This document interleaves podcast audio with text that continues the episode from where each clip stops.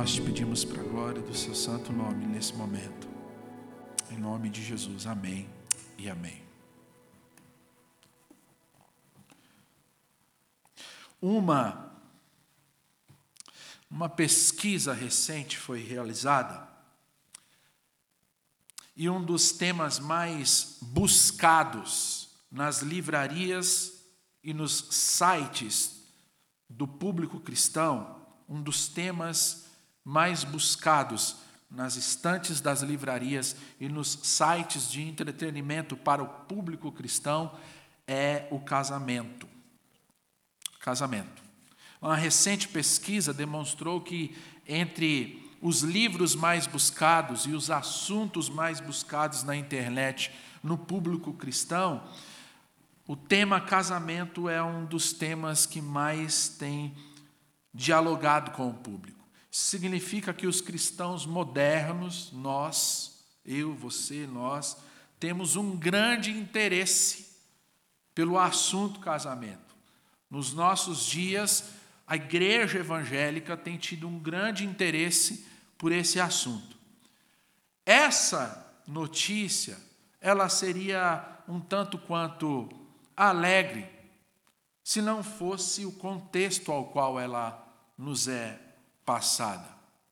Por exemplo, no ano de 2021 foram registrados 80.573 divórcios dentro do contexto da pandemia, significando que é o maior índice de divórcio desde o ano de 2007. Ou seja, essa pesquisa que revela que o ano de 2021 foi o ano do ápice de divórcios, ela evidentemente não se refere apenas ao público evangélico, ela se refere ao todo no Brasil. Mas você sabe que isso também respinga em você, em mim, em nós. Você muito provavelmente já ouviu falar ou conhece alguém que passou por essa difícil tarefa de se divorciar. O que, que isso significa?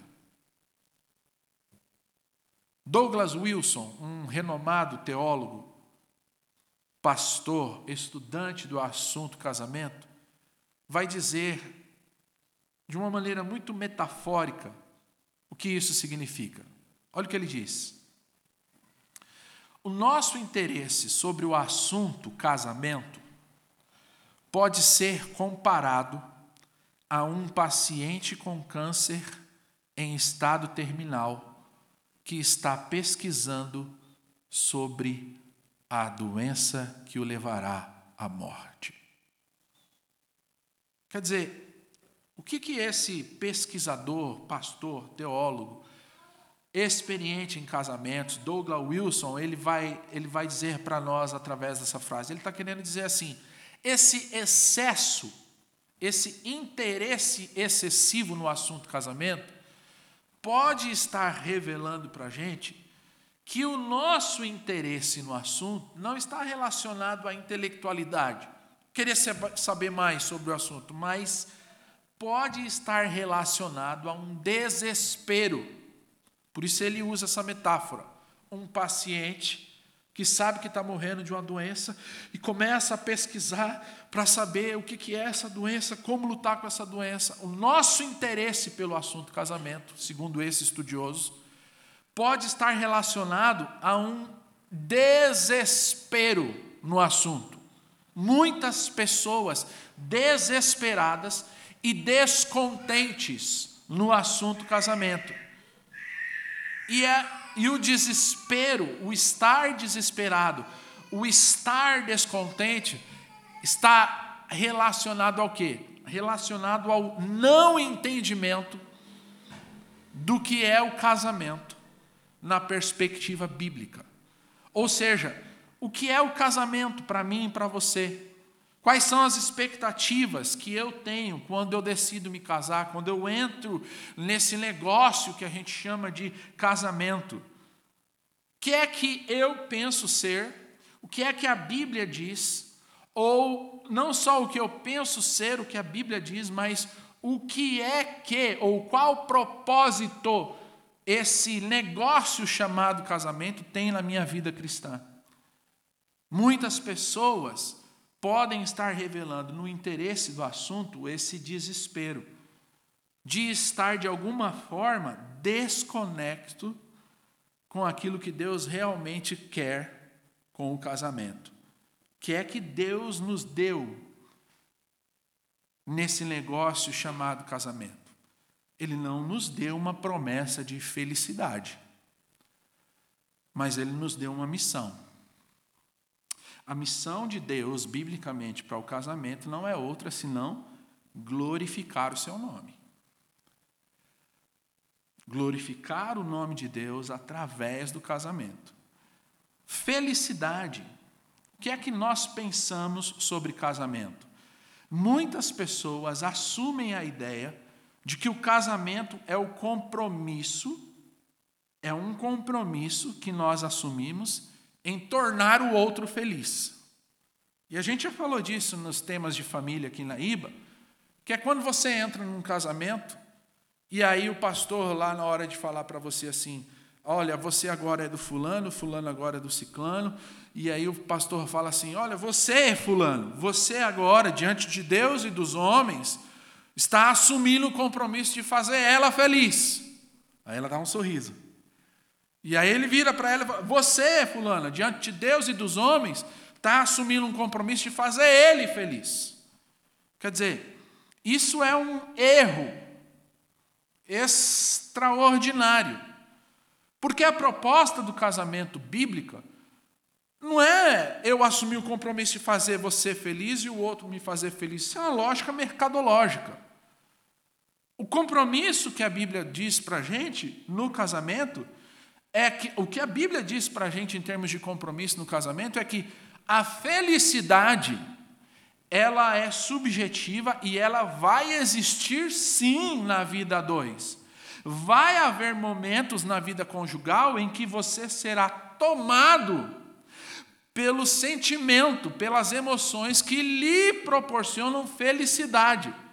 Mas o compromisso de Deus no casamento não é você acreditar que você vai ser feliz para o resto da vida.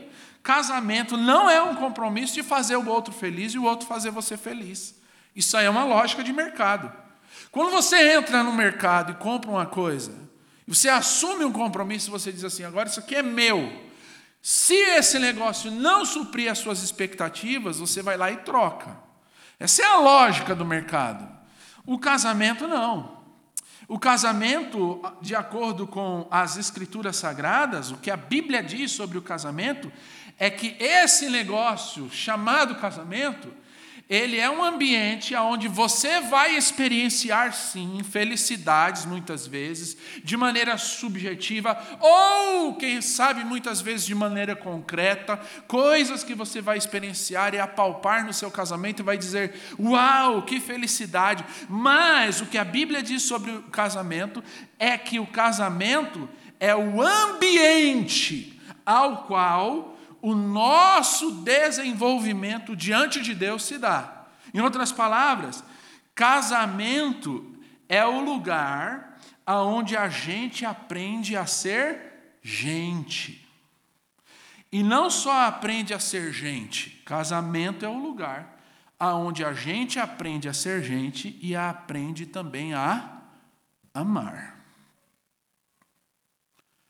O que a Bíblia diz para nós a respeito do casamento, essa coisa de um homem que deixa pai e mãe e encontra uma outra mulher ali que deixa pai e mãe também, e os dois vão viver em um único lugar, agora uma vida um com o outro.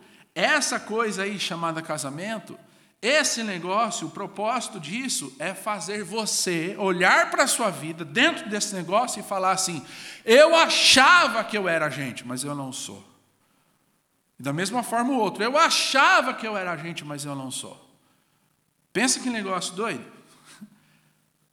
Você vem de um lugar com suas manias, com a sua criação, Seu pai te criou de um jeito, sua mãe te criou de um jeito, seu pai e sua mãe tinham uma cosmovisão do mundo. Esse homem ou essa mulher que você escolheu também vem dessa mesma configuração e tinha outra visão de mundo, tinha outro tipo de pensamento. E agora vocês dois juntos, no mesmo lugar, vão aprender a ser gente.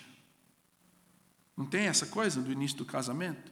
É que eu, é, quando dá a primeira briga, não, mas é que lá em casa eu fazia assim. Não, mas na minha eu fazia. Não era assim. E aí a gente vai o quê? Tentando o quê? Se encaixar. Esse ambiente, esse ambiente é o ambiente do desenvolvimento da glória de Deus. Das coisas que precisam acontecer entre você e o seu cônjuge, para que o nome de Deus seja glorificado. E aí preste atenção no que eu quero te dizer. Não existe na face da terra ambiente mais desafiador do que esse. Glorificar o nome de Deus, servindo a alguém. Não existe ambiente mais desafiador do que esse. O texto que a gente leu, Paulo estava corrigindo alguns problemas na igreja, e a gente vem acompanhando isso desde o capítulo 1. E os problemas que Paulo vem corrigindo, ele tomou conhecimento no capítulo 1 por uma família chamada os da casa de Chloe. E depois também nós vimos que esse, esse desenvolvimento do, dos problemas de Corinto vão sendo tratados com Paulo a partir de cartas. Nós não temos acesso a essas cartas, mas a gente viu durante o processo em que a gente vem capítulo a capítulo que Paulo, de alguma forma, dialoga com essa igreja através de cartas, cartas que a gente não tem acesso. Por exemplo, quando ele está falando do pecado, da imoralidade, quando ele diz no verso 9 do capítulo 5: Sobre essas coisas eu já vos escrevi. Ou seja, Paulo está deixando claro para a gente que ele vem tratando assuntos através de trocas de cartas, de mensagem que ele recebe. Para a gente entrar rapidinho nesse assunto, o primeiro problema que ele tratou foi a divisão, capítulo 1 ao 4. Depois ele tratou no capítulo 5 a imoralidade. A imoralidade era um problema muito grave na igreja de Coríntios, dado a todo o contexto social daquele lugar. Paulo exorta a igreja ao arrependimento. Paulo dá para a igreja uma visão é, apocalíptica, ou seja, quando ele fala ah, do, do, da imoralidade e vai para o próximo tema, que é o capítulo 6, os litígios. Ele fala: olha, vocês precisam ter uma visão do futuro, a igreja vai julgar e aí ele termina o capítulo 6 voltando para a imoralidade. Quer dizer, tinha alguns irmãos na igreja que achavam muito normal sair da igreja e ir se prostituir, deitar-se com prostitutas. E aí Paulo volta então, no final do capítulo 6, para esse assunto da imoralidade. Membros que buscavam prazer sexual nas prostitutas da cidade. E aí Paulo exorta a igreja a fugir da imoralidade. E aí, no capítulo 7, ele introduz o assunto casamento. Então veja, ele sai do capítulo 6, termina o capítulo 6, e o capítulo 7 ele inicia com o casamento. Quer dizer, tem tudo a ver. A imoralidade, ele vai para o casamento, e no casamento, ele deixa muito claro, se você prestou atenção na leitura, o verso primeiro quanto aos assuntos sobre os quais vocês escreveram. Quer dizer, uma troca de carta. Sobre esses assuntos, aí ele começa a falar. No contexto do quê? Da imoralidade. E aí ele vai começar a falar. É bom, para a gente entender, e ser rápido aqui, é bom a gente lembrar algumas coisas que Paulo tem no contexto dessa carta, para a gente não olhar para esses versos que a gente acabou de ler e dizer assim, ah, isso aí está se contradizendo. Porque tem algumas coisas que Paulo diz aqui que a gente vai ficar meio assim. Mas é, tem um contexto. Então, dois contextos que a gente precisa ter, três contextos que a gente precisa ter em mente para entender o que está acontecendo aqui. Por que, que Paulo está falando essas coisas? O primeiro deles, a gente abordou a semana passada. E a gente não pode esquecer que Paulo está escrevendo para uma igreja, e essa igreja ela está constituída numa sociedade grega. E o pensamento dessa sociedade é um pensamento filosófico. Eles admiravam os filósofos, a sabedoria, os filósofos que iam para as praças debater, enfim, tudo isso a gente já viu. E eles eram também conhecidos, nesse contexto, não só por admiração à filosofia, mas eles também eram conhecidos pela imoralidade. Os coríntios, o cidadão de Corinto, ele era envolto a um processo de imoralidade.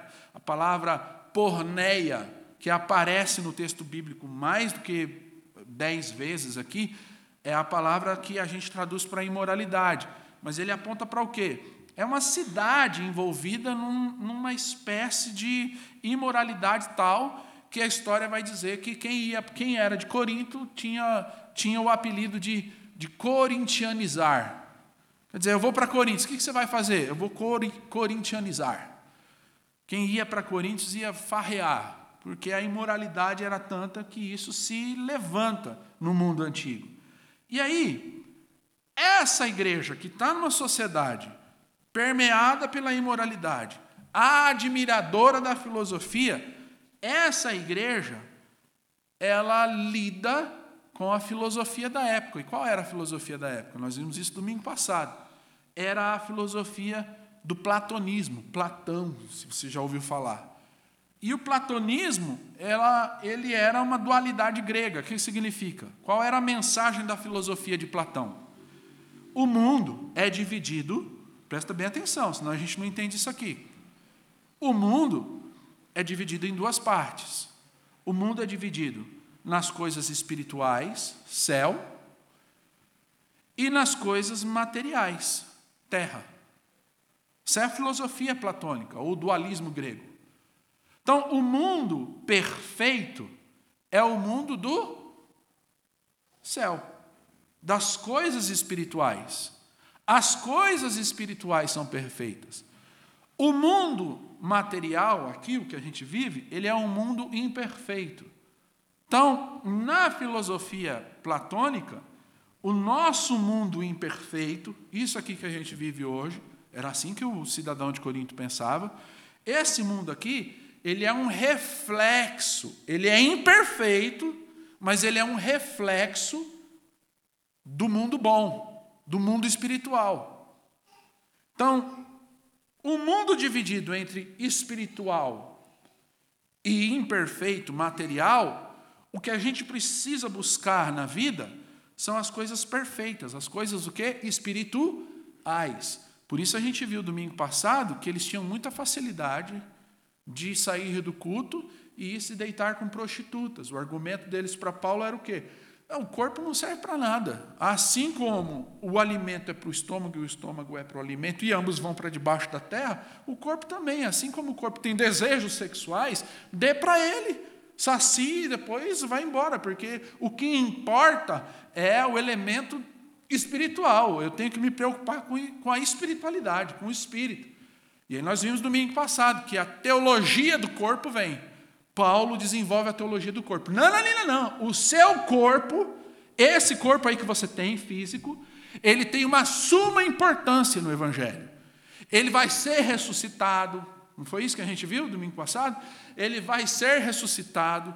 Ele tem algo a dizer na teologia. Deus tem, assim como Cristo foi ressurreto, você e eu também vamos ressurgir. Paulo desenvolve isso. Então, essa essa ideia de separar espiritual de material é importantíssimo para a gente entender o que Paulo está falando aqui. Por quê? Porque essa ideia cria na cabeça deles que o corpo físico é inferior à alma, ao espírito. Então havia um desprezo com relação ao corpo, em contraste com a alma, com as coisas do espírito. E aí Paulo vai corrigir isso. Ele corrige isso no final do capítulo 6 e inicia o capítulo 7 falando de casamento. E aí, por causa dessa divisão, muitos, muitos por causa desse problema e dessa divisão céu e inferno, muitos tinham dúvida a respeito de como ser espiritual na vida. Quer dizer, Paulo, se o corpo tem uma relevância, se a gente não precisa ficar preocupado, se a gente precisa demandar preocupação também com aqui e o agora, não só com as coisas espirituais, como é que a gente se mostra para Deus espiritual? Como é que é a maneira que a gente vive a, a vida de uma forma de revelar para Deus que a gente é espiritual? Principalmente no contexto do casamento. Por quê? Porque se a gente vive num mundo onde o espiritual e o material eles são adversos, como é que a gente vai viver? Num casamento, por exemplo, eu tenho que ter relações sexuais. E ter relações sexuais é algo impuro, é algo aqui dessa esfera, do mundo imperfeito. Como é que eu, como é que eu faço? As dúvidas começam a surgir sobre o que é ser espiritual dentro dessa filosofia. E Paulo vai responder elas. Nós não temos aqui a carta. Quer dizer, o que é que eles perguntavam para Paulo, para Paulo poder responder? Mas nós temos as respostas, que é isso aqui que Paulo está escrevendo. Então, mediante as respostas de Paulo, a gente consegue discernir quais eram as perguntas que eles estavam fazendo. E aí, do verso 1 até o 17 que a gente leu, tem quatro perguntas. Quer dizer, Paulo então está respondendo sobre casamento e ele está respondendo quatro perguntas sobre casamento. Como é que eu me torno? Como é que eu sou? Como é que eu me revelo espiritual na esfera do casamento? Já que a gente tem essa dualidade, as coisas boas são espirituais. E aí Paulo então vai responder essas perguntas. Vou falar para vocês quais são essas quatro, quatro perguntas e aí a gente entra no texto. Primeira pergunta, então, de acordo com aquilo que Paulo escreveu. Eles estão perguntando para Paulo o seguinte: Na vida, é melhor a gente se casar ou ficar solteiro?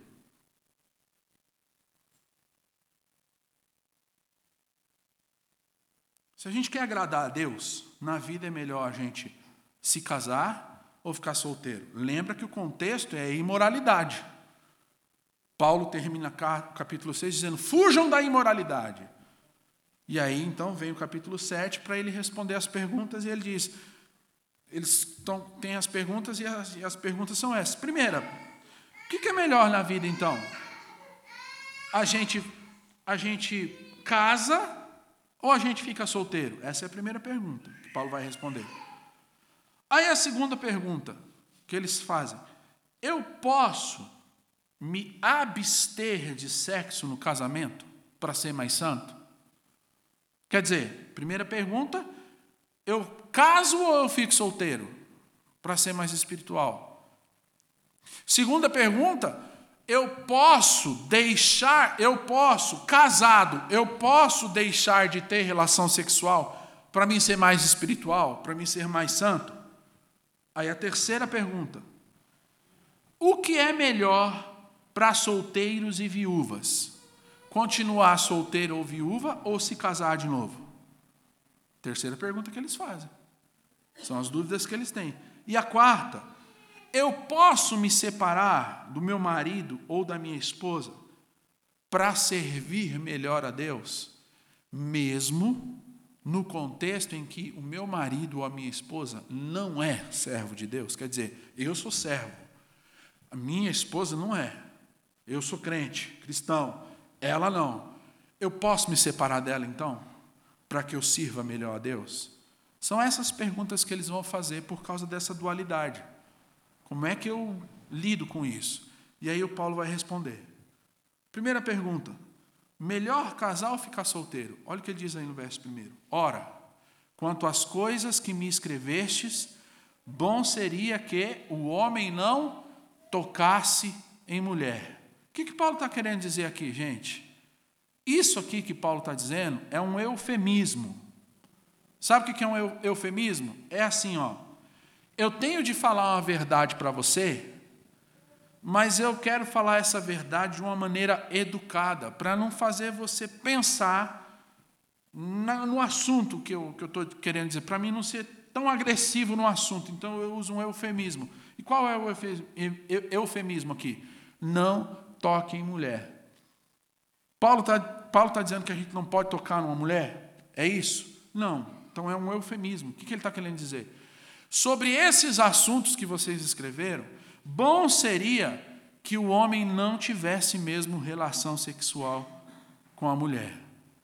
Aí, olha a pergunta: melhor ficar casado ou solteiro? Aí ele responde: melhor que o homem não tocasse em mulher. Aí vem o verso 2: Mas, por causa da imoralidade, cada um tenha a sua própria mulher e cada um tenha o seu próprio marido. E aí a gente começa a entender então a perspectiva. Paulo está dizendo assim: na vida cristã, e ele vai falar isso mais para frente, bom seria, bom seria que a gente tivesse autocontrole e a gente não precisasse se casar e nem dar em casamento. Por que, que eu digo que isso soa dúbio? Porque lá em Gênesis Deus está falando o quê? Que o homem deixe o quê? Pai e mãe e se una a uma mulher. E aí Paulo aqui está dizendo, é bom seria, mas aí ele vai explicar mais para frente. Aí ele diz, contudo, por causa da fornicação, por causa da imoralidade, é bom que cada um tenha a sua mulher. O seu marido tem a sua mulher, a mulher tem o seu marido. Aí a gente entende os contextos. Existia então um grupo na igreja de pessoas que acreditavam que a maneira de lutar contra a imoralidade, essa imoralidade que ele fala no capítulo 6, era o celibato. Como é que eu luto com a imoralidade na minha vida? Eu preciso me abster de sexo. Eu preciso me abster. Então, eu sou solteiro, eu me abstenho. Eu sou casado, se abstenha também. É o, é o que existia na igreja como pensamento. E o Paulo vem corrigir. Olha, não, bom seria que todo mundo tivesse o dom de ser celibatário, como eu. Mas como isso não é uma verdade, cada um tem a sua mulher. Homem, sua mulher, mulher, seu esposo, e assim siga a vida. Então o que é melhor? Eu ficar solteiro ou casado? É melhor que você se avalie. E se você tem disposição para ser solteiro, que você seja solteiro. Mas se você não consegue ser solteiro, se você não consegue controlar os seus impulsos, que você arrume uma mulher que você arrume um marido e que você viva debaixo dessa coisa chamada casamento. Aí ele vai para a segunda pergunta. Eu posso me abster de sexo no casamento? Aí o Paulo vai responder. O marido, dos versos 3 ao verso 6, o marido pague à mulher a devida benevolência e da mesma sorte a mulher ao marido. A mulher não tem poder sobre o próprio corpo, mas tem no o marido. E também, da mesma maneira, o marido não tem poder sobre o seu próprio corpo, mas quem tem é a mulher. E aí, o que, que Paulo vai desenvolver aqui? Com um profundo conhecimento da vida dois, quer dizer, dentro dessa pergunta, eu posso ou não me abster de, de sexo no casamento? Paulo ele começa a dar uma resposta, e nessa resposta ele está se referindo às obrigações que eu, como marido, tenho para com a minha esposa e a minha esposa tem para comigo, no que se diz respeito ao sexo no casamento. Então, quando ele usa essa expressão assim, ó, a mulher não tem poder sobre o próprio corpo, e note aí você também que não é só para a mulher que ele fala isso, amém, irmãos? Amém? Ele diz assim: ó, o marido também não tem poder sobre o próprio corpo. Ele está querendo dizer assim, aqui. Claro, você, mulher, tem direito e acesso ao corpo do seu marido a hora que você quiser. E você, marido, tem direito e acesso ao corpo da sua esposa a hora que você quiser. Por quê? Porque o casamento é para isso mesmo. É para você encontrar nessa esfera relacional de se tornar um só o prazer que Deus fez para o homem. Não é fora de casa, é dentro de casa, com essa que você escolheu. Não é fora de casa, é dentro de casa com este que você escolheu. Paulo começa a falar então, quando ele responde: Eu posso me abster do sexo no casamento? Paulo começa a falar das implicações e do que é o sexo no casamento. E aí no verso 5, note que Paulo ele vai indicar que alguns casais estavam se recusando a se dar ao outro. Quer dizer, eu sou casado, mas minha esposa não quer ter relação comigo. Eu sou casada, mas o meu esposo não quer ter relação comigo. Dentro do contexto, por quê? Porque eu estou lutando contra a imoralidade. Eu estou lutando contra, eu quero ser mais santo. Aí o Paulo vem e diz assim: não, não, não, não.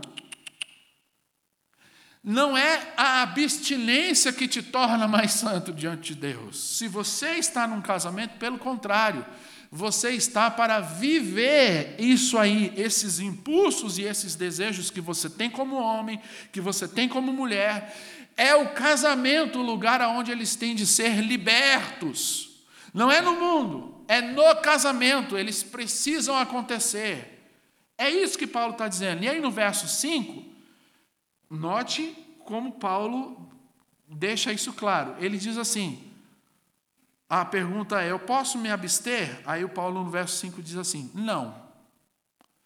Não vos priveis um ao outro. Aí ele põe uma vírgula e diz assim: se não, por consentimento mútuo, por algum tempo. São três condições.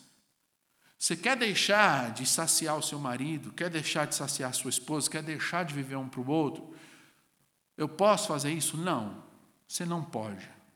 A não ser que seja por consentimento mútuo. Aí são as.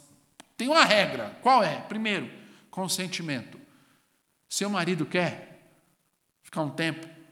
Quer. E você também quer? Eu quero. Primeira regra, então, consentimento. Segunda, um período limitado.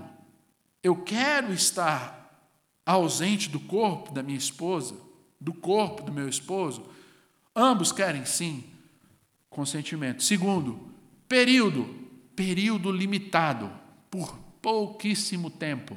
Segunda condição que Paulo fala. E a terceira, para quê?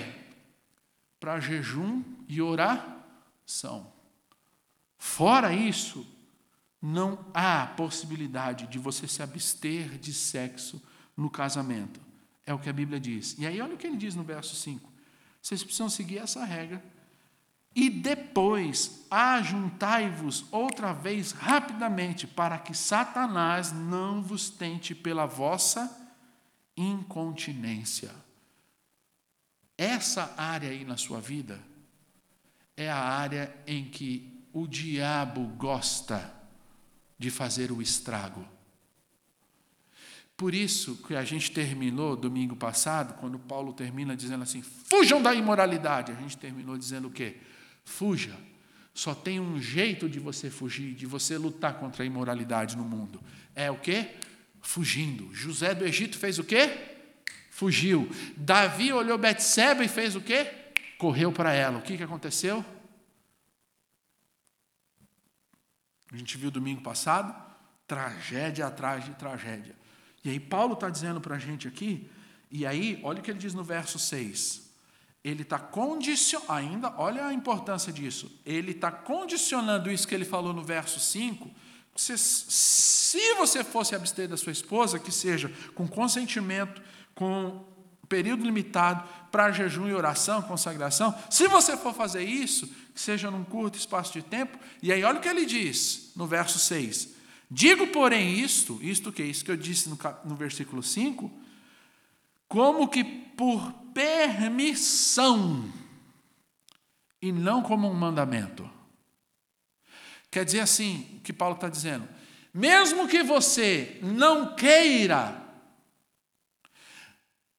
mesmo que você queira ter relações sexuais com a sua esposa, você é santificado nisso também. Você está no seu direito. Por isso ele diz assim: Eu não me torno mais espiritual se eu deixar minha esposa de lado e, e orar e jejuar. Eu posso ter relações com a minha esposa, orar e jejuar, e Deus estará intervindo ao meu favor do mesmo processo, tendo um relacionamento comigo do mesmo processo. Por quê? Porque eu estou respaldado. Por isso ele diz assim: eu digo isso que eu disse, você pode se separar para oração, para jejum, por um curto período de tempo, não como um mandamento.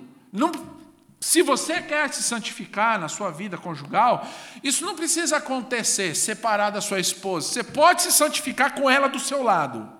Você pode se santificar tendo relações com ela, porque ela é sua e você é dela, e é assim que vai diante de Deus. É assim que Deus quer a coisa. Por isso ele diz assim: eu não digo isso como um mandamento, mas como uma permissão. Ou não digo isso por permissão, mas como um mandamento. Aí a terceira pergunta, ele vai responder dos versos 7 ao 9. O que é melhor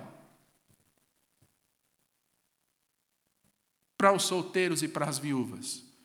Se casar de novo? Ou se manter assim? Solteiro e viúva. Aí, note que Paulo vai fazer um ponto muito importante aqui, que a gente precisa olhar. Ele vai dizer assim: seria bom que as viúvas e os solteiros eles se mantivessem afastados disso.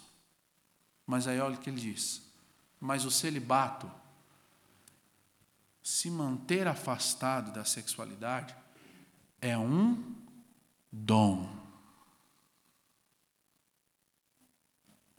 É um dom que Deus deu a uns e não deu a outros. Por exemplo, no caso de Paulo, a gente estuda a vida de Paulo e a gente entende que Paulo, ele era um viúvo. A maioria dos comentaristas e dos estudiosos da Bíblia vão interpretar Paulo como um viúvo, que não se deu a casamento de novo para viver a vida para Deus e decidiu ser um celibatário. Quer dizer, Paulo, aqui nesses versos 7 ao 9, ele, ele deseja que todos fossem como ele. E aí a gente entende que, de alguma forma, Paulo recebeu esse dom de Deus. Mas aí Paulo deixa claro também que dom para o celibatário é dado por Deus. E não é todo mundo que tem esse dom. Olha como ele diz isso. Cada um tem de Deus o seu próprio dom, no verso 7. Por que, que, porque quereria que todos os homens fossem como eu mesmo. Que é melhor, ser solteiro e viúva e continuar assim ou se casar de novo? Eu queria que todos os homens fossem como eu mesmo, mas cada um tem de Deus o seu próprio dom, um de maneira e outro de outra. E aí, com isso, eu queria desenvolver um pensamento aqui com você, porque é muito importante isso. A gente tem a ideia no meio cristão de que casamento é uma ordenança e uma obrigação. E aí a gente fica com um monte de gente dentro da igreja que tem esse dom aqui. Esse dom de Paulo. Não vai se casar de novo, não? Não. Hum, vai ficar para titia? E aí a gente tem na Bíblia Paulo falando assim: isso é um dom dado por Deus. Gente que entende que pode seguir a vida sem estar numa vida conjugal de novo. Ou que nem iniciou uma vida conjugal, mas não quer. Jovens no contexto cristão que dizem assim: eu não quero me casar, não quero ter relações, e aí a gente fica assim: não, como? Isso é um absurdo. E aí o Paulo está falando aqui: isso é um dom de Deus. Isso é um dom de Deus. Você não, exi não existe uma única forma de agradar a Deus na na, nas áreas relacionais da vida.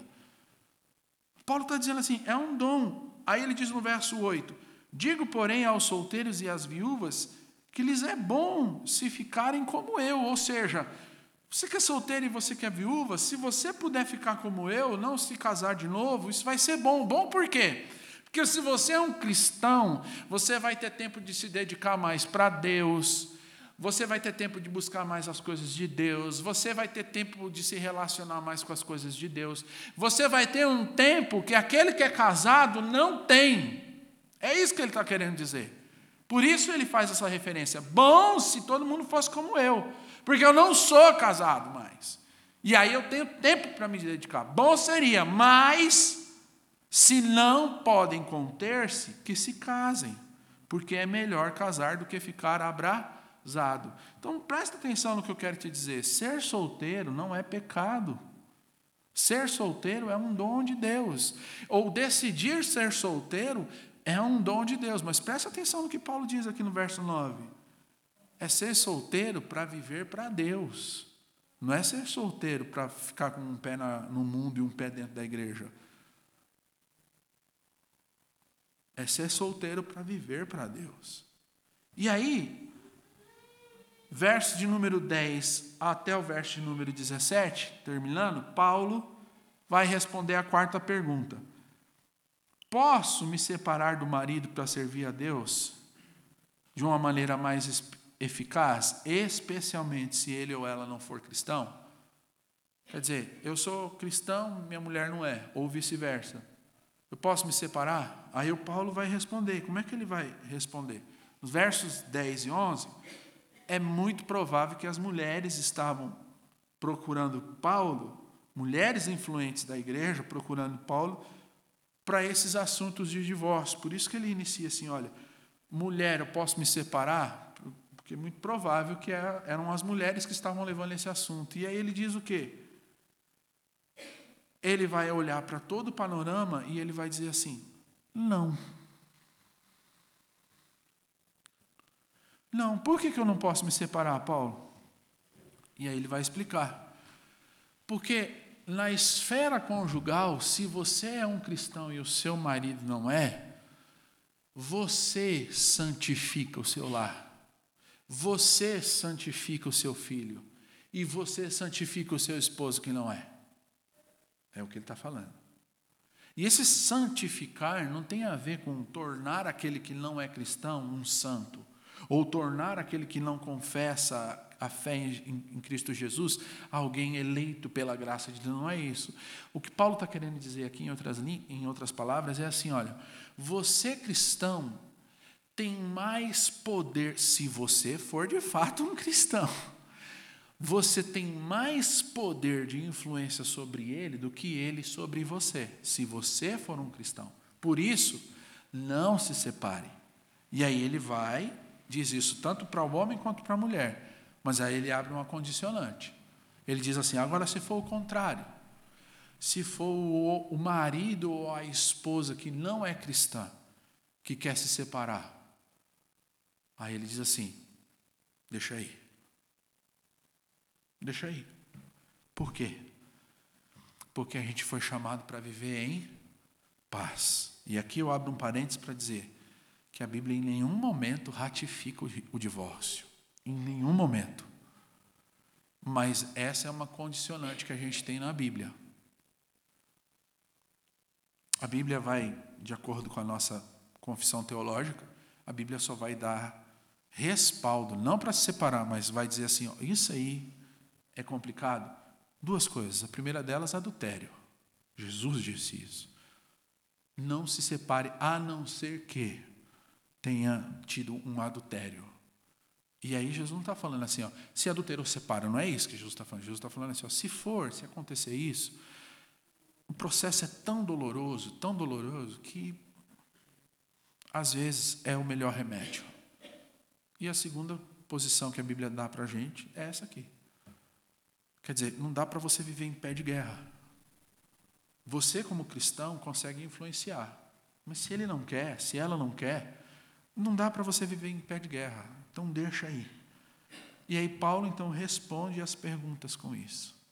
Essas perguntas que a igreja estava fazendo para ele através de cartas, nesse contexto da imoralidade, como é que a gente lida nessa cosmovisão platônica de que as coisas espirituais têm mais importância do que as coisas materiais. Paulo vai respondendo tudo isso.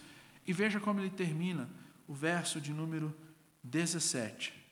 Entretanto, cada um continue vivendo na condição que o Senhor lhe designou e de acordo com o chamado de Deus. Esta é a minha ordem para todas as igrejas. Quer dizer, depois que ele esclarece tudo isso, depois que ele responde essas perguntas, aí ele vem e diz: No mais, cada um permaneça como está.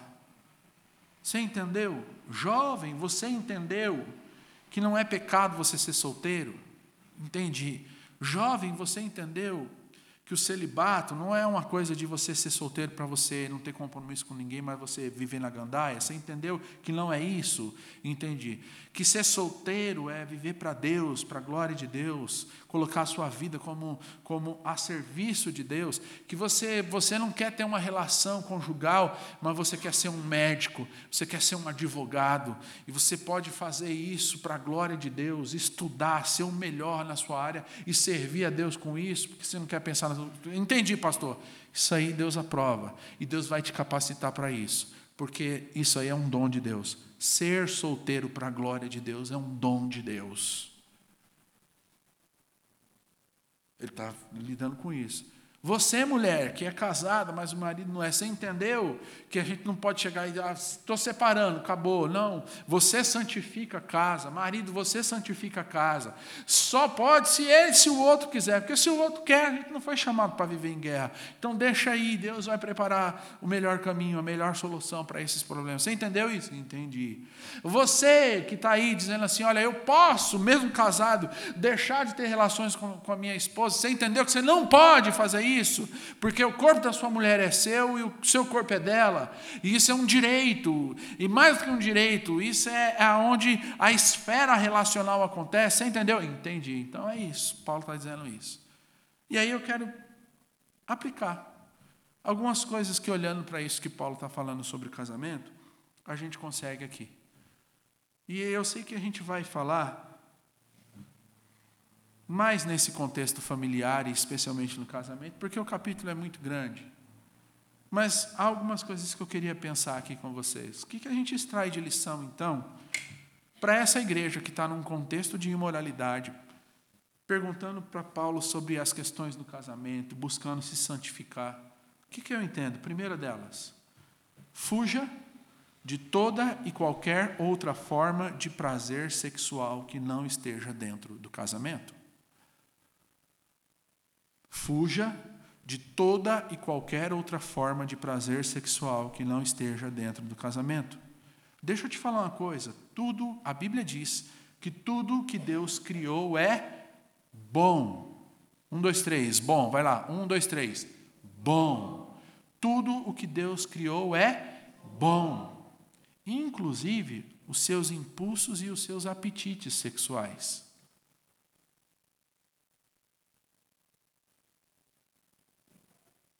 Se eles estão dentro do padrão bíblico, Deus, Deus, você precisa entender isso. Deus criou, Deus fez isso.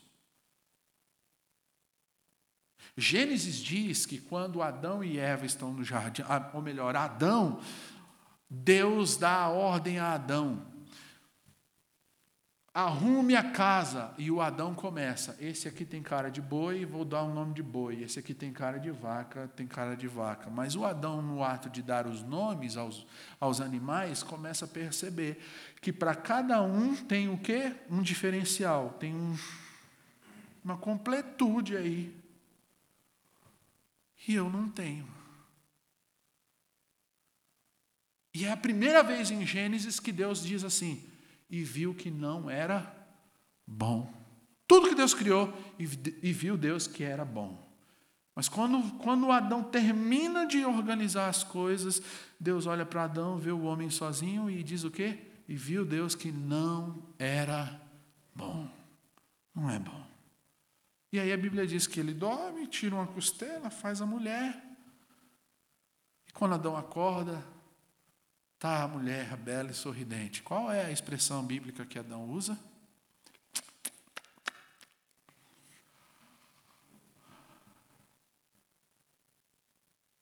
Deus diz assim: farei uma ajudadora, auxiliadora. Quando Adão acorda, a Bíblia diz que ele olha para ela e diz assim: Nossa, que ajudadora! Nossa! Que mulher inteligente. É isso que a Bíblia. Não, a Bíblia diz que ele olha e diz: ah, Carne da minha carne, prazer, apetite sexual. Foi Deus que fez. Mas Deus fez e da mesma forma que ele fez, ele deu o lugar aonde isso pode ser saciado. E o lugar aonde isso é saciado é no casamento. Esses desejos e impulsos, eles foram criados para serem usados dentro do casamento, entre um homem e uma mulher. Presta atenção no que eu quero te dizer. O desejo sexual é algo normal. Não é algo que a gente precisa ter vergonha, mas esse desejo ele precisa ser controlado fora do casamento e liberto, liberto dentro do casamento. Ele precisa ser controlado fora esses desejos, esses impulsos, ele precisa ser rejeitado fora da esfera conjugal é aquele dia mesmo, homem, que você está olhando e passou aquela mulher com aquele vestidão vermelho, aquele perfume, e você bateu o olho, e aí a carne disse assim: Eu vou olhar de novo. E aí o Espírito Santo disse: Não, não, não, não, tem uma esfera aí para isso aí acontecer. Esse impulso e esse desejo está lá na sua casa, é lá que você descarrega ele. É normal eu sentir mas esse impulso que Deus criou, esse desejo, esse apetite, tem um lugar para acontecer, para ser liberto. E esse lugar é o casamento. É fato que esse impulso, mesmo sendo um presente de Deus, ele também é um poderoso impulso humano para Satanás. Por isso, Paulo vai dizer no verso número 5, quando ele está tratando a ideia de ser privado para ser mais santo, ele diz: não, não, não, não, não. Que negócio é esse de querer ser mais santo deixando de ter relações? Para com isso. Se vocês forem fazer isso, façam assim, da seguinte maneira: por um curto período de tempo, em comum acordo. E eu digo isso não como um mandamento, mas não é Deus que está falando, não, não é um mandamento. Porque isso é muito sério. É nessa plataforma dos desejos e dos impulsos que Satanás vai buscar. Vai buscar guerrear contra você, contra a sua casa, contra a sua família. Esse aspecto da nossa humanidade, para Satanás, ele é o pilar da nossa destruição. E aí, deixa eu te dizer uma coisa: numa cultura sexualizada como a nossa, que diz que a gente precisa de sexo o tempo todo, ser, ser a um clique os nossos filhos. Nós estávamos ontem numa aula de seminário, dando uma aula no seminário lá em Atibaia, e um aluno levantou esse estudo e ele falou: ah, Você sabe qual é a média, a faixa etária para o seu filho ter acesso à pornografia hoje? Nove anos de idade. Com nove anos de idade, o seu filho tem acesso à pornografia. A perversão daquilo que Deus criou como santo e sagrado Começa com nove anos de idade.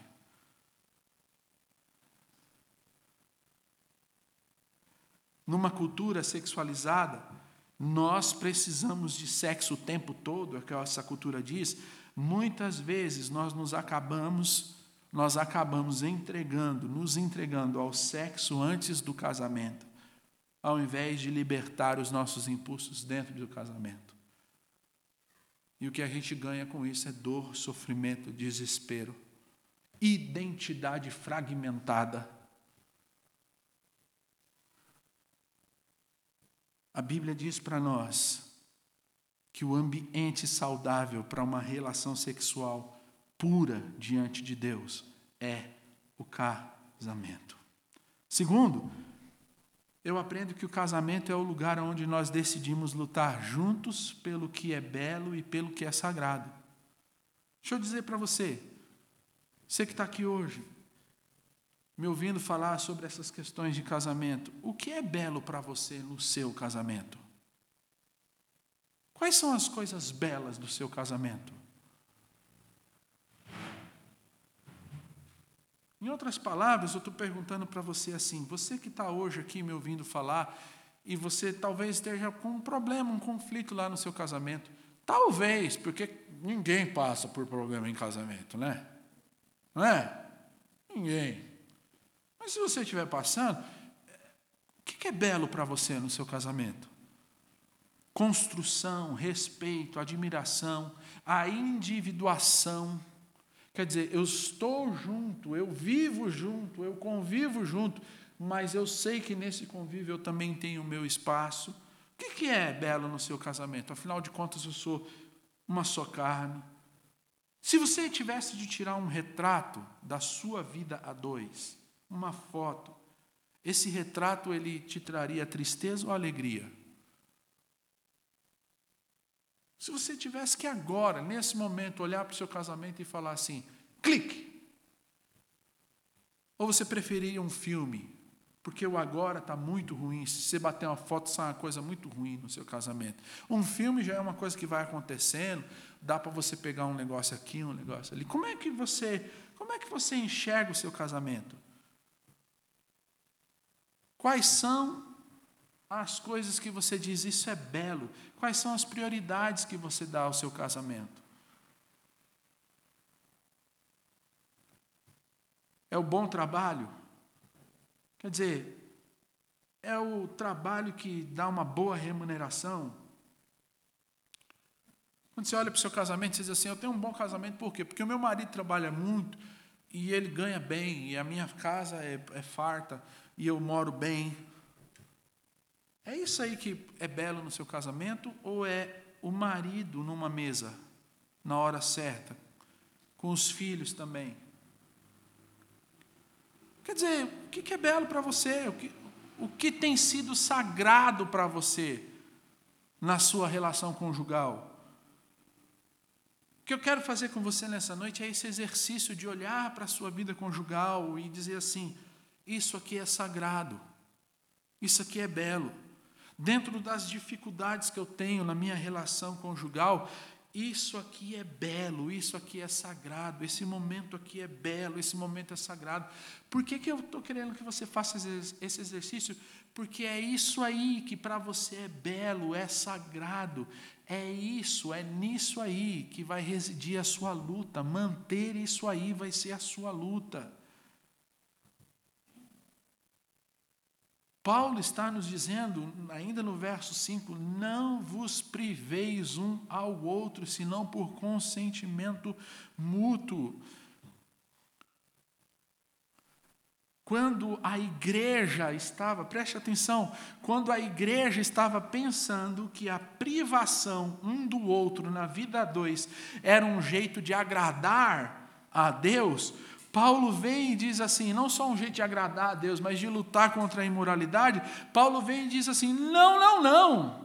O jeito certo de lutar e de agradar a Deus, de lutar contra a imoralidade na sua vida conjugal e de agradar a Deus é esse: mulher, não se negue ao seu marido, marido, não se negue à sua esposa. É nisso aí que você vai agradar a Deus. É nisso aí que você vai santificar o seu lar.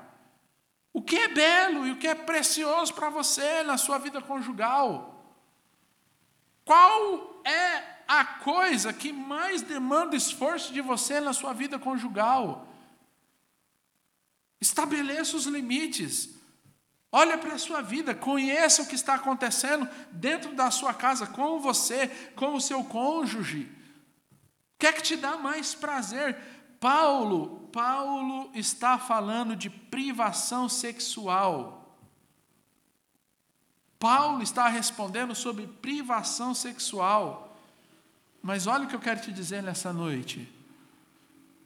Muitas vezes, e aí eu digo isso como experiência de um pastor que lida com problemas, a minha esposa está aqui de prova para provar.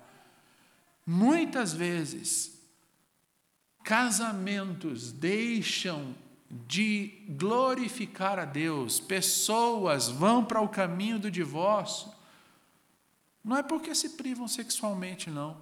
Também acontece. Mas é porque se privam do outro.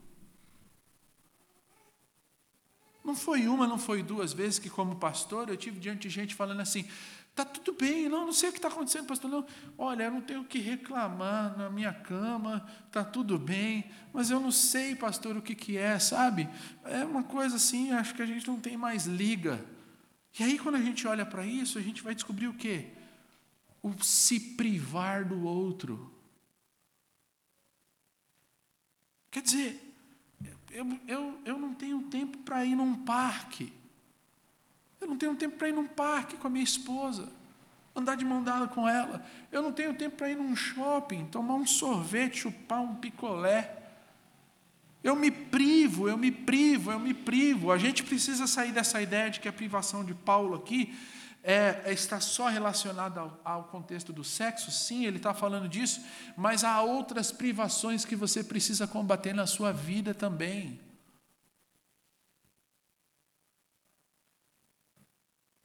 Casamento é o lugar aonde nós decidimos lutar juntos pelo que é belo e pelo que é sagrado. Terceiro, casamento não é o único padrão bíblico a ser vivido para glorificar a Deus. E aí eu já disse isso. Você que é solteiro, casamento não é o único jeito da gente ser feliz diante de Deus. Paulo trata ser solteiro como um dom no verso 7 mas é ser solteiro e puro para a glória dele. Por que, que isso é importante? Porque há tantos contextos assim dentro das nossas igrejas. Tem muita gente se ferindo achando que foi chamado para se privar da vida dois, quando não foi. E tem muita gente se ferindo achando que foi chamado para ser privado quando não foi. Gente que tem que ser casado e não quer casar, e gente que não tem que ser casado, porque tem isso, você sabia? Você sabia que tem gente que não tem, não foi chamado para casar? Não foi. É o que Paulo está dizendo, é um dom. Celibato é um dom. Quarto e último. Nós vamos continuar essa conversa domingo que vem. Casamento precisa ser precedido de conhecimento clareza e propósito diante de Deus. Você pega tudo isso então que Paulo falou sobre casamento, e você diz assim: o que é que Paulo está querendo então dizer, pastor? Paulo está querendo dizer isso aqui, ó. Casamento é suscetível ao fracasso se você não considerar que ele precisa ser precedido de conhecimento, clareza e propósito diante de Deus. Conhecimento. Olha a pergunta que Paulo está respondendo.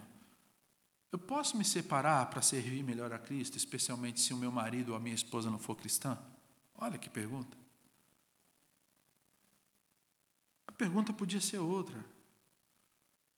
Essa igreja podia estar perguntando para Paulo assim: é possível, mesmo eu sendo casado com alguém que não compactua da mesma fé que eu, é possível eu glorificar a Deus?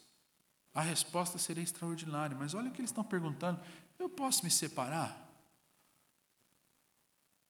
Posso me separar, pastor? Eu sou crente, ele não é. Posso? Paulo, Paulo nos ensina que casamento é algo sério. E ele está dizendo que esse casamento precisa ser precedido de conhecimento, clareza e propósito. Conhecimento Conhecimento do que, pastor? De você mesmo. De você mesmo. Olha para a sua vida conjugal. Quantas vezes a sua esposa tomou um susto com você? E quantas vezes você também tomou um susto com você mesmo? E o contrário também, quantas vezes você não tomou um susto com a sua esposa? Ela não tomou um susto com ela mesma. Por quê? Porque não tem conhecimento de si próprio. Sabe o que eu falo quando eu falo conhecimento de, de si próprio? Casamento é precedido de conhecimento, clareza e propósito. Conhecimento, conhecimento de quem? De mim mesmo. Quem eu sou, da onde eu vim, quem são meus pais, quais foram as histórias da minha família, por que, que eu tenho esse comportamento, por que eu sou mais fleumático, por que eu sou mais sanguíneo, por que determinadas coisas eu penso assim, por que determinadas coisas eu penso assado. Quais são as qualidades da minha vida? Quais são as coisas que não são qualidades na minha vida? Quais são os sonhos realizáveis na minha vida?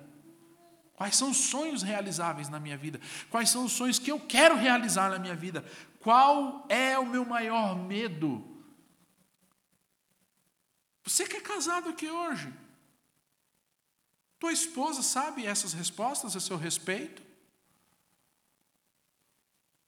Teu esposo sabe essas respostas ao seu respeito? Sabe por que muitas vezes a nossa resposta é não? Porque nem nós mesmos sabemos, nem nós mesmos temos o conhecimento que a gente precisa ter a respeito de nós mesmos, encarar quem nós somos. Por que esse conhecimento é importante? Porque quando eu não me conheço, o meio externo e os outros vão ser sempre responsáveis pelos meus problemas. Quando eu não me conheço, é muito fácil eu sempre colocar para o outro, para os outros, aquilo que está em mim. Se conhecer, conhecimento de si mesmo. Sabe por que isso é importante? Porque aí vem a clareza. Clareza para quê? Clareza para se perguntar se perguntar se de fato é necessário, eu tenho condições necessárias para construir um casamento saudável. Casamento saudável não é, não é um casamento que nunca vai ter problema. Mas eu, eu, eu sou um ser humano capaz. Essa pessoa que eu decidi viver junto, que não foi que a gente gosta de jogar as coisas para Deus, né? É linda, bonita, cheirosa, formosa. Aí a gente diz assim: ah, eu quero. Aí a gente casa. Aí é, Deus me deu, Deus me deu. Aí quando vem o primeiro problema,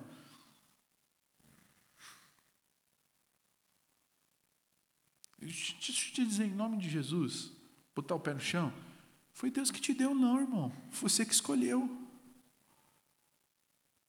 Não foi Deus que te deu essa coisa aí, não, minha irmã. Você que escolheu. Você que escolheu, você pode romancear aí, dizendo assim: ah, foi Deus que eu pedi um varão lindo, Deus me deu. É, tá bom, você romanceia, mas lembra também no dia que você olhar e falar assim: meu Deus, que negócio é esse? Você lembra que foi você que escolheu, não, não joga para Deus. Casamento. Casamento. Conhecimento de si mesmo, para quê? Para clareza. Porque aí eu posso chegar no outro e dizer assim: olha, isso aqui sou eu. E o outro pode chegar em mim e dizer assim, ó, e, e aí você precisa saber também, isso aqui sou eu. Ah, é? É. E aí a gente tem condições, conhecendo um ao outro, a gente consegue, a gente consegue seguir com os pilares. Efésios capítulo 5, do 21 ao 26, Paulo vai dar assim um, um overview dos pilares de um casamento: amor e respeito. Marido, ame Esposa, respeite. Submissão. A gente odeia, a mulherada odeia isso, né? Mas dentro do contexto, o que é que Deus está fazendo? Trabalhando as dinâmicas das imperfeições. Sabe o que Deus pede para você, marido, amar? Porque você tem dificuldade nessa área aí. E sabe por que Deus não pede para a mulher amar? Pede para ela respeitar, porque você tem dificuldade nessa área aí, respeitar. Você quer ver como isso é verdadeiro? Você sai da sua casa num sábado à tarde, duas horas da tarde, e vai para o chá das dondoca. Vai encontrar as amigas. Aí você encontra as amigas, aí o assunto começa. O que, é o assunto? Os homens dentro de casa. Aí você acaba com o seu marido. Você acaba. A outra fala assim: não, é, lá em casa, se eu não insisto, minha filha. Aí a outra começa: ah, mas é igual. Lá em casa, pelo amor de Deus, eu já desisti. Eu mesmo pego a parafusadeira, eu mesmo pego a chave, eu faço não sei o quê, que não presta para nada e não sei o quê. E vai, vai, vai. Quando, isso, duas horas. Quando dá cinco horas da tarde, você é capaz de olhar para o relógio, olhar que é cinco horas e falar assim: é cinco horas, eu preciso ir, porque eu tenho que fazer janta para ele, porque eu tenho que cuidar disso, porque eu tenho que cuidar daquilo. Ele chega a tal hora, e não sei o que, o meu filho vai chegar a tal hora. E aí chega em casa no horário, faz a janta, cuida dos filhos, cuida dele. Porque você não tem dificuldade de amar. Mas você tem uma dificuldade enorme de respeitar. E o contrário também, você, homem. Dificuldade da dinâmica relacional homem e mulher. Ame, ame sua esposa como Cristo amou a igreja e se entregou por ela. Rapaz, o dia que eu olhei para esse versículo nas minhas dinâmicas relacionais com a minha esposa, e eu dizendo para Deus assim: ah, meu Deus, está difícil, esse negócio aqui não está dando certo, não. E aí eu fui buscar refúgio em Deus, e aí Deus colocou assim: olha, marido, ame. Aí eu disse para Deus, mas eu amo, eu amo, eu, eu amo, se eu não vê, eu acordo cedo, eu ponho, eu tento dar de bom e do melhor, eu faço isso, eu faço aquilo. E aí Deus dizendo para mim assim: ame, ame. Aí eu falei, eu amo, eu amo. Aí eu dei uma olhada, assim, uma, um piscar assim. Né? Aí eu olhei o verso seguinte: Como Cristo amou a igreja e se entregou por ela. Amar como Cristo. A igreja tem problema? Sim ou não? Se você não souber responder, você olha para você. Que aí eu faço aquela, aquele jargão popular. Você, nós somos a igreja. Então, assim, a igreja tem problema? Deus ama com problema.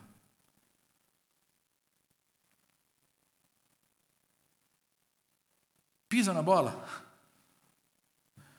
Sim. Fica com medo, não, pode responder. Sim. Deus ama e se entregou por ela. Você é capaz de amar? Agora, me diga aí, você é mulher.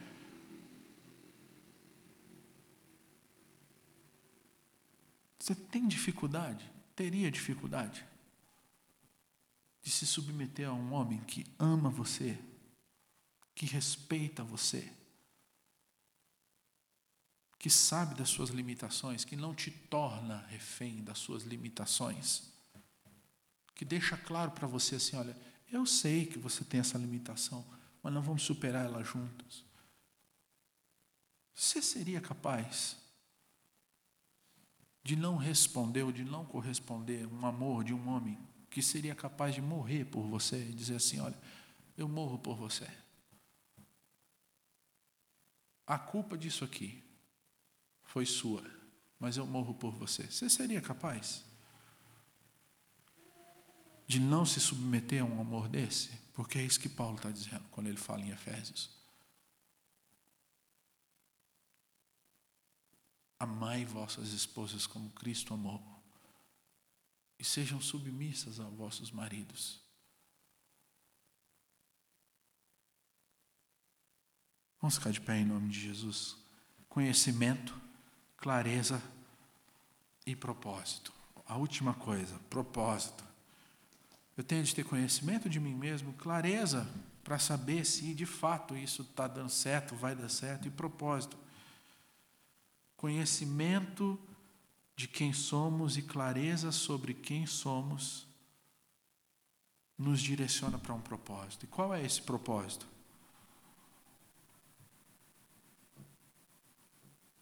Glorificar o nome de Deus glorificar o nome de Deus. Se você está aqui hoje, e você diz assim, pastor, como é que o meu casamento pode glorificar o nome de Deus? Como é que eu posso glorificar? Como é que a minha relação conjugal glorifica o nome de Deus? Olha para essas imperfeições da sua relação.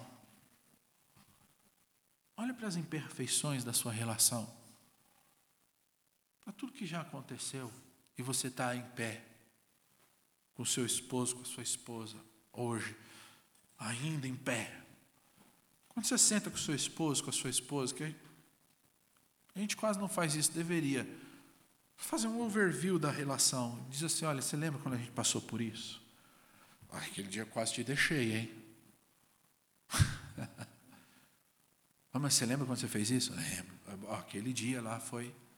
Mas que, o que, que faz a gente estar em pé aqui hoje, ainda? Ah, o que, que faz a gente estar em pé? Porque nós decidimos viver para a glória de Deus. E as coisas que a gente vai passando e enfrentando, elas vão ganhando um peso de glória, um peso de glória na nossa vida. Pai, em nome de Jesus, que o Senhor continue falando conosco nesse capítulo tem tanto a nos ensinar sobre a vida conjugal, sobre as dinâmicas relacionais na nossa vida. Pai, em nome de Jesus, que o nosso coração se renda, Pai, se renda a aquilo que o Senhor tem para nós. Deus, em nome de Jesus, fale conosco, continue falando conosco a semana que vem. É o que nós te pedimos para a glória do seu nome. Em nome de Jesus, amém.